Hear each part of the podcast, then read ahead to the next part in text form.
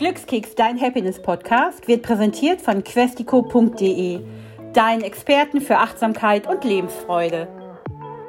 Ein neuer Donnerstag und ein neuer Glückskeks. So fange ich eigentlich jede Woche wieder aufs Neue an, mich mit ganz tollen, spannenden Gästen zu unterhalten. Und heute im Glückskeks ist Valentin Thurn. Er ist Filmemacher und Autor und hat ganz, ganz viele Projekte, die nicht nur ihn, sondern auch andere Menschen inspirieren und glücklich machen. Ich freue mich, dass du hier bist, Valentin. Ja, freut mich auch. Der schöne Titel eures Podcasts inspiriert mich. Das ist doch auch tatsächlich so, wenn man einen Glückskeks öffnet. Man lacht eigentlich immer oder man freut sich. Aber wir sind ja jetzt hier, weil du so wahnsinnig tolle Sachen machst, über die wir sprechen wollten. Berichte uns doch mal über dein aktuelles Projekt, deinen spannenden Film.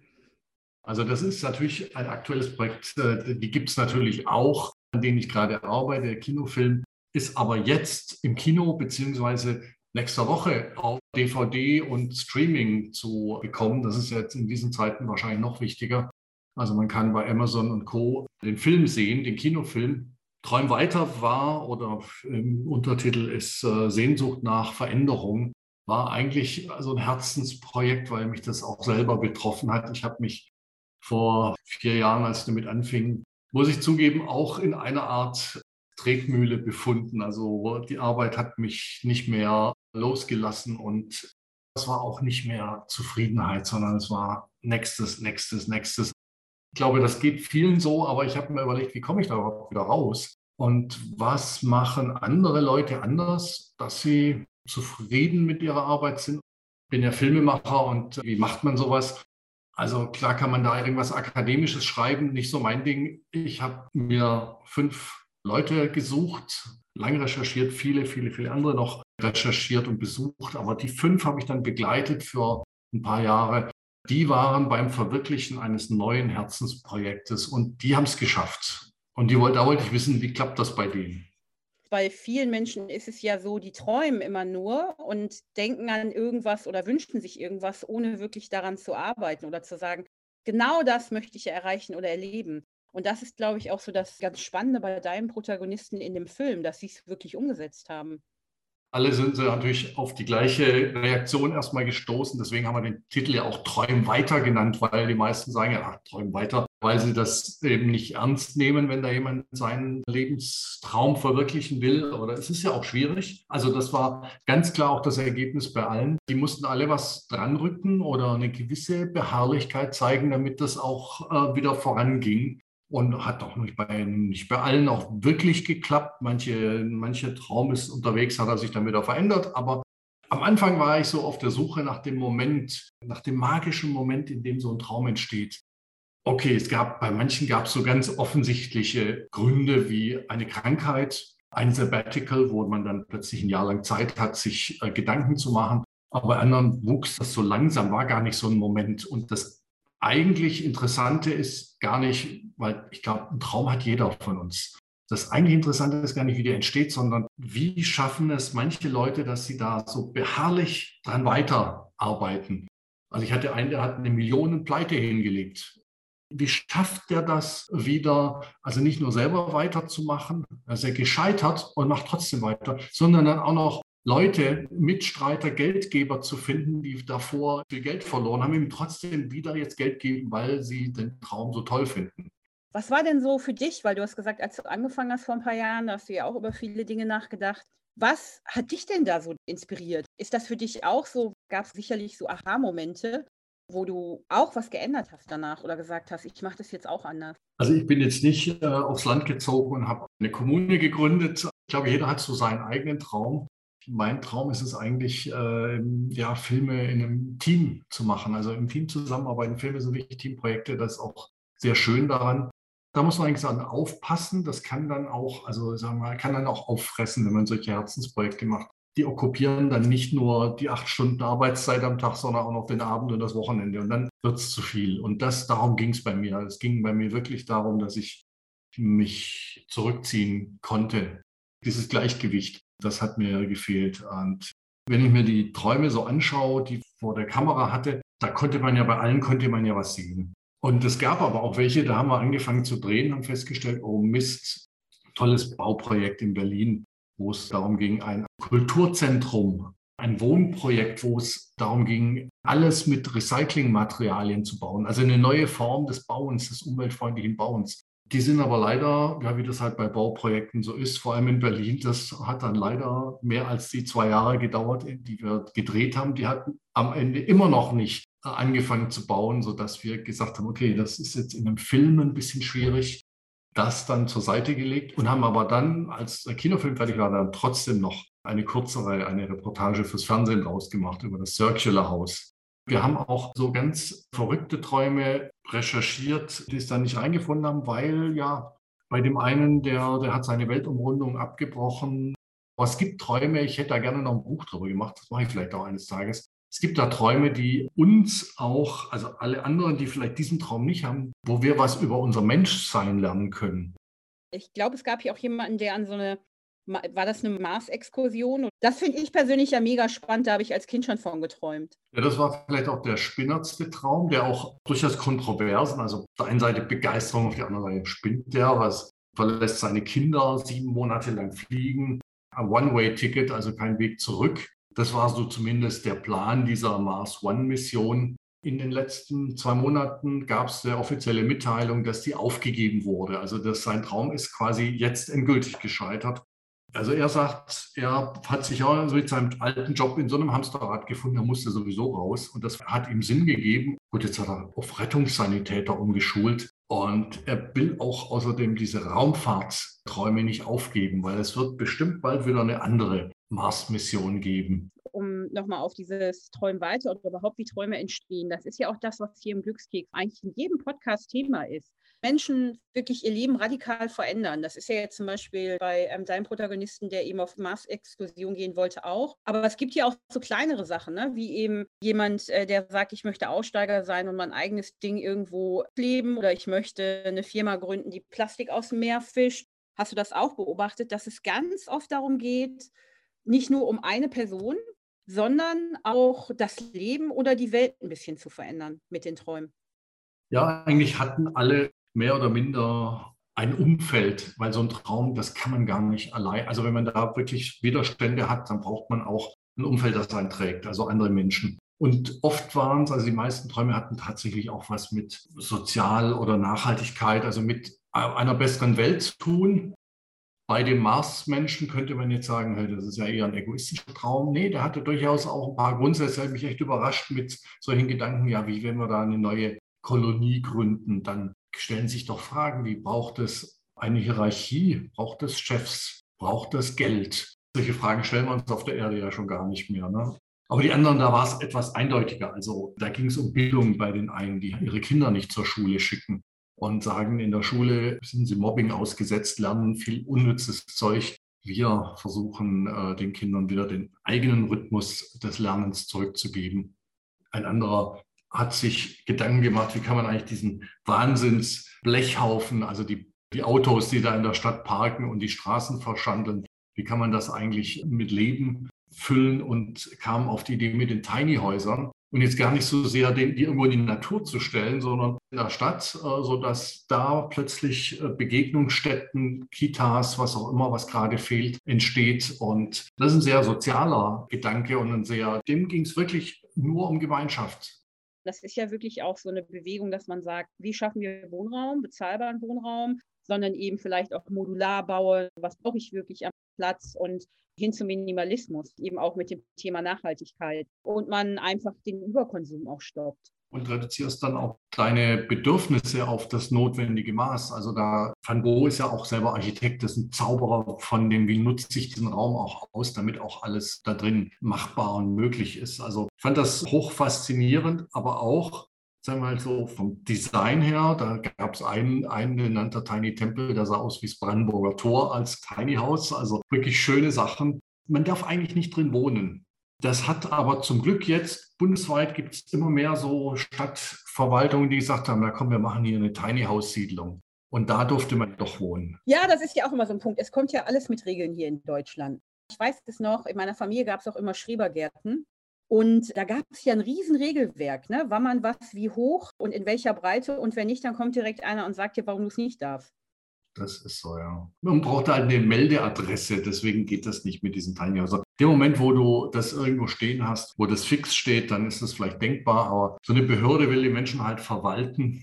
Und wenn die dann beweglich sind, dann wird es schwierig. Aber es gibt ja schließlich auch Leute, die von Campingplatz zu Campingplatz ziehen. Ich glaube, das wird in Zukunft vielleicht eine Wohnform sein, die möglich ist. Ein anderer, der ist ja noch viel verrückter gewesen, fand ich ganz großartig mit dem Inselbauen. Also das fing natürlich eher so als hedonistisches Projekt an. Die Rummelsburger Bucht der, in der Spree anschaut, dann ist da ja so schon so ein bisschen selbstgebastelte Flöße, wo ja, Leute offiziell auch nicht drauf wohnen dürfen, aber der hat das weiterentwickelt zu einer Form von ja, Selbsthilfeprojekt für Länder, in denen der Klimawandel zuschlägt, in denen die Überschwemmungen immer schlimmer werden. Ja, und dann hat er in Indien echt eine Community zusammengekratzt. Das war eine ganz tolle Truppe von Hälfte Inder, Hälfte Deutsche.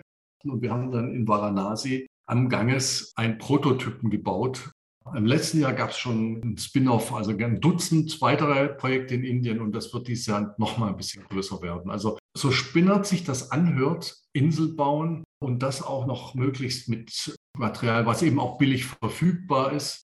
Das äh, hat er verfeinert. Also Schwimmkörper aus alten Plastikflaschen oder Tonnen. Dazu muss man nicht unbedingt teures neues Material kaufen.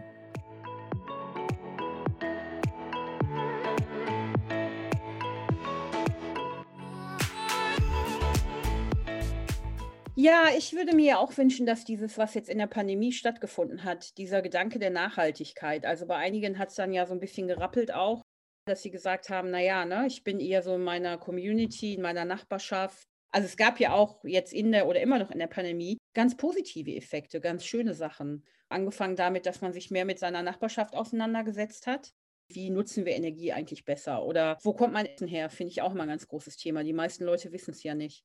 Meine beiden ersten Kinderfilme haben ja was mit Essen zu tun. Taste the Waste mit der Lebensmittelverschwendung und 10 Milliarden, wie werden wir alle satt mit der Welternährung. Also seither, ich engagiere mich genau dafür. Die Ernährungssysteme sind irgendwie völlig gaga geworden. Man weiß gar nicht mehr, wo die Sachen kommen. Wir haben kreuz und quer über den Globus geschippert. Das ist nicht nachhaltig. So ein Modell aus England, Amerika, und anderen Ländern, die nennen sich dort Food Policy Councils, sind so lokale Ernährungsnetzwerke. Das haben wir nach Deutschland geholt und haben es Ernährungsrat genannt. Bei uns hier in Köln haben wir damit angefangen. Berlin war direkt das nächste und jetzt sind es inzwischen 80 verschiedene Städte und Kommunen im, im deutschsprachigen Raum. Und es hat sich richtig gut verbreitet und ich hoffe, dass das wirklich ein Impuls ist für ein nachhaltigeres, regionaleres Ernährungssystem. Da kann man so viel machen. Bei Kantinen, direkt beim Bauern bestellen. Da gibt es ja so Online-Systeme wie die Marktschwärmer oder die Solavis. Es gibt wirklich richtig viel und das kann man aber auch, um es zu unterstützen. Die Supermärkte werden morgen nicht weg sein, aber auch die können stärker regional einkaufen wenn sie das wollen und wenn die Kunden das einfordern. Ich mache übrigens dieses Marktschwärmer regelmäßig und ich liebe das ja. Ne? Zum einen ist es ja direkt irgendwie über die Bauern, man holt es dann eben also so eine Abholstation in Prenzlauer Berg. Man selber öffnet damit sich ja auch für ganz neue Welten. Genau darum unterhalten wir uns, weil du hast immer so tolle Ideen, die du dann in Filme umsetzt, um eben den Zuschauern mal so Denkanstöße zu geben. Ist es das, was du immer damit tun wolltest? Das Filmemachen an sich macht mir schon Spaß, aber jetzt einfach nur la pour la Kunst herzustellen. Nee, ich will eigentlich was in der Gesellschaft anstoßen. Also jetzt nicht so, dass ich genau weiß, wo es langgehen muss. So eine Debatte anstoßen. In dem Fall eine Debatte um Zukunft vor der Pandemie schien ja alles wie festgefügt. Ich meine, gut, jetzt purzeln gerade Dinge übereinander, nicht immer in die Richtung, die wir uns äh, erhofft hatten. Jetzt werden wir durch die Ereignisse von außen zu Veränderungen gedrängt. Aber besser wäre es doch, wir würden diese Veränderungen selbst entwerfen. Also lieber Change by Design als Change by Disaster. Es ist der Schwachsinn zu glauben, wir mit unserem Geld können wir das doch immer alles einkaufen. Aber es ist nicht so. Wenn Deutschland irgendwann mal abgeschnitten ist von irgendwelchen Versorgungswegen, dann können wir uns das eben nicht auch mit keinem Geld einkaufen. Dann ist es schon gut, wenn wir die Grundversorgung im eigenen Land produzieren. Was mich ja persönlich total anmacht, ist das Handwerk, was generell ja unterschätzt wird. Weil das ist so ein Given. Wir bauen halt Häuser, es wird Brot gebacken und es wird auch irgendwie ein Schnitzel in die Theke gelegt. Aber was es dazu gehört, das alles für uns vorzubereiten, ist völlig unterschätzt. Bäcker und Metzger und andere Lebensmittelhandwerker, die Stück für Stück zumachen, weil die Supermärkte ihnen das äh, Wasser abgraben. Ich meine, jetzt über die Pandemie haben ja einige Leute angefangen, wieder selber Brot zu backen. Und ich denke mir, das war ein guter Anstoß. Und es ist eine Kulturtechnik, die möglicherweise irgendwann mal überlebenswichtig sein kann. Ich habe mich auch total gewundert, wie klasse das klappt bei den Inselbauern. Es gibt so eine Bewegung, die nennt sich Makers, Makers for Humanity. Die machen einfach. Die eine konnte nähen, der nächste konnte mit Metall umgehen und die haben ihre Fähigkeiten einfach zusammengeschmissen und da dann das gebaut aus diesen Wegwerfmaterialien, die sie sich zusammengesammelt haben das war unglaublich. In zwei Tagen entstand da so eine, so eine Fahrradrikscha, ein Riesenzelt, was durch einen Ventilator aufgeblasen wurde. Also so ein Pop-up-Lernort. Das hat sehr viel Spaß gemacht zu sehen, wie viele Fähigkeiten die Leute haben und sich gegenseitig ergänzen können. Das ist ja auch zum Thema Recycling und Upcycling, was man aus Materialien und Dingen machen kann, die einfach um einen rum im Bestfall liegen oder die man irgendwo eingelagert hat im Keller und daraus was Neues entstehen lässt, was viel Cooleres am Ende. Ja, wir trinken ja in Materialien. Wenn wir uns alle ein bisschen darauf beschränken würden, über die Jahre nicht so viel anzusammeln, sondern Karneval ist in Köln natürlich eine ganz grandiose Möglichkeit, um Vintage-Klamotten Zweck zu entfremden, weiterzuentwickeln. Da ist solche Kreativität, auch gestern bei der Demo war es einfach großartig, was man da an Kostümen gesehen hat obwohl es natürlich nicht Karneval offiziell war, aber in Köln ist der Protest und der Karneval immer schon verwandt gewesen, zumindest bei einem Teil der Leute. Aber das ist genau das, was mich gerade auch völlig antreibt und was mich positiv mit Energie füllt, ist so dieses zu sehen, wie viele Menschen sich jetzt einsetzen. Ne? Diese Hilfsbereitschaft, die Welle an Menschen, die sich für andere Leute einsetzen. Und das ist ja großartig. Also das wird auch ganz oft unterschätzt tatsächlich. Menschen wollen helfen, meinte der Joy Lohmann, der diese Inselbauertruppe da inspiriert. Weil er ist ja eigentlich auch kein Architekt oder sowas, das Designer. Zeichnet dann halt so seine Konzepte, so könnte die Insel aussehen. Da ist mit Statik oder so, ist da noch nicht sonderlich äh, viel entwickelt. Das machen die dann, indem sie es vor Ort ausprobieren. Hält das? Ja, hält. Rauf aufs Wasser damit. Ich glaube, das kann man noch sehr viel größer machen. Da bräuchte man dann vielleicht irgendwann mal doch noch irgendeine statische Berechnung, aber ja, der fuchst sich da langsam rein. Sag mal, was macht dich denn so im normalen Leben glücklich? Eigentlich meistens Begegnungen mit anderen Menschen. Ein Lächeln kann mich glücklich machen. Ja, vor allem, also eigentlich, das ist jetzt so, das hängt jetzt mit meinem Beruf auch zusammen. Mein Wunsch ist es ja, andere zu inspirieren. Also wenn meiner Mensch meinen Film gesehen hat und sagt, ich habe mein Leben geändert oder ich habe was Neues angefangen, geil. Also ich habe es jetzt tatsächlich ein paar Mal schon gehört und das ist das, was mich wirklich glücklich macht. Ja, und ich wünschte, man könnte dich jetzt sehen. Du hast sofort angefangen zu strahlen. Und ich glaube auch, dass das, wenn man hört, dass die eigene Arbeit so einen Einfluss auf andere Menschen haben kann in einer guten Weise, dass das was ist, was einen auch so völlig erfüllt. Du hast ja beim Film oder so, gibt ja eine, da hast du dann Zuschauerzahlen und weiß der Geier was. Das ist aber irgendwie, das war mir alles nicht so wichtig. Klar möchte ich den Film für möglichst viele Menschen machen, aber wenn ich dann so ein Newsletter sehe, ich weiß nicht, nach Taste the Waste kam der erste Newsletter vom Kartoffelkombinat. Das ist in München so eine ganz sehr große solidarische Landwirtschaft inzwischen. Eigene Gärtnerei mit Gemüsekisten, eigener Bäckerei sogar inzwischen. Der erste Newsletter von denen lautete, wir haben Taste the Waste gesehen und haben beschlossen, wir müssen was tun mit unserer Lebensmittelversorgung. Da dachte ich mir, ja, genau so muss es sein, deswegen mache ich Kino.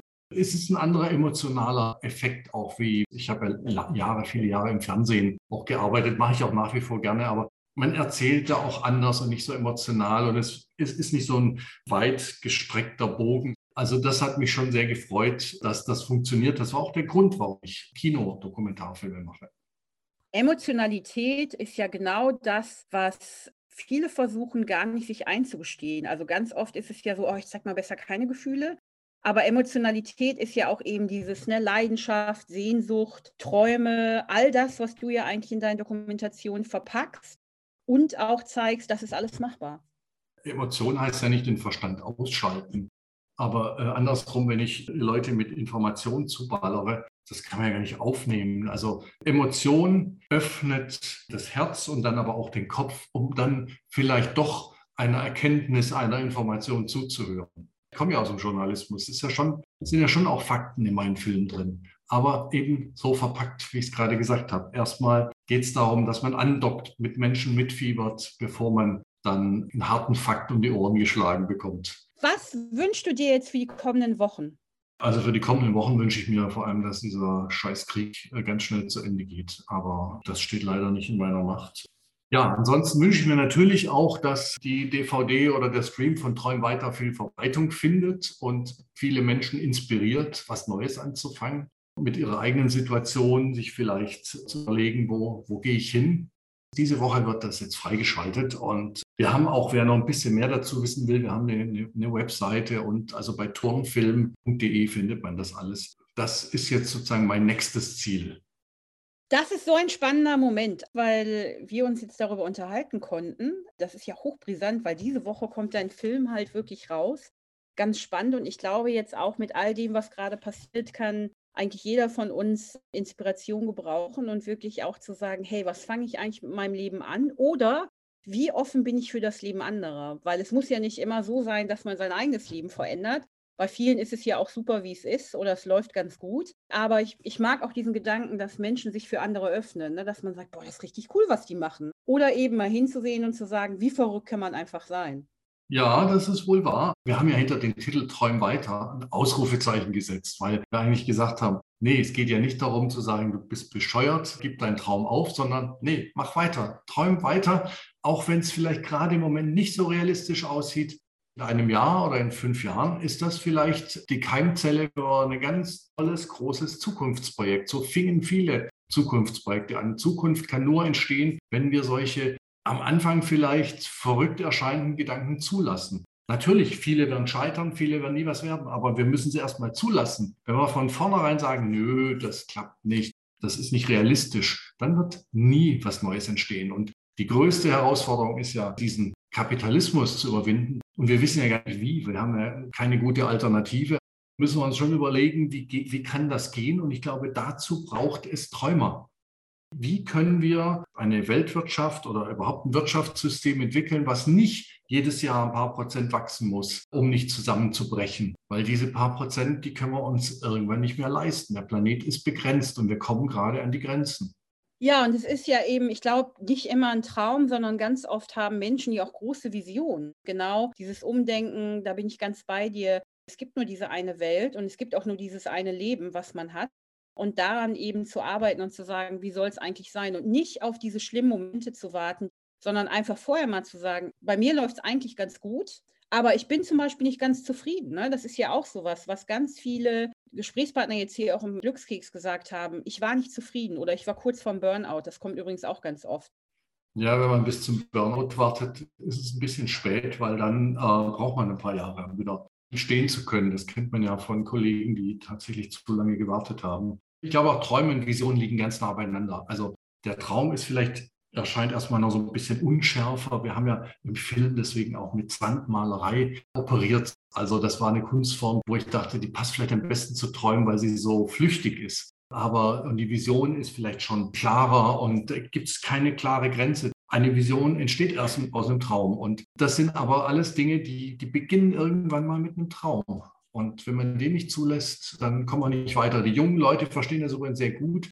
Ich äh, finde das faszinierend. Ich bin viel mit meinen Filmen in den Schulen und ich höre jetzt immer wieder, das war früher nicht so, ich höre jetzt immer wieder die Frage nach dem Wirtschaftssystem. Ja, ist ja schön und gut, dann haben wir, machen wir hier ein bisschen Umweltschutz, aber das Wachstum macht das ja alles wieder zunichte. Wie? Okay, das wissen wir noch nicht, aber irgendwann wird einer eine schöne Idee haben und die müssen wir zulassen. Valentin, also ich habe eine richtig gute Zeit mit dir gehabt und ich hoffe, unsere Glückskeks-Zuhörer auch. Und viel mehr inspiriert kann ich gar nicht aus diesem tollen Podcast mit dir heute gehen. Vielen, vielen Dank, dass du dabei warst und ich freue mich auf deinen Film. Ich werde den auf jeden Fall gucken, wie auch vorher Taste the Waste. Und ich bin schon ganz gespannt. Mach das mal. Die sind jetzt tatsächlich alle drei auf Amazon und, und iTunes und diesen vielen anderen Kanälen kann man sozusagen alle drei Taste the Waste, 10 Milliarden und Träum weiter anschauen. Spitze, vielen Dank. Viel Erfolg weiterhin und ich freue mich auf mehr mit und von dir. Jo, mach's gut. Danke, tschüss. Tschüss. Hat dich unser Glückskeks inspiriert oder suchst du immer noch nach deinem ganz persönlichen Weg zum Glück? Sei mutig, sprich mit jemandem, der immer für dich da ist und hol dir die Inspiration, die dich jeden Tag ein bisschen glücklicher macht. Jetzt auf www.questico.de.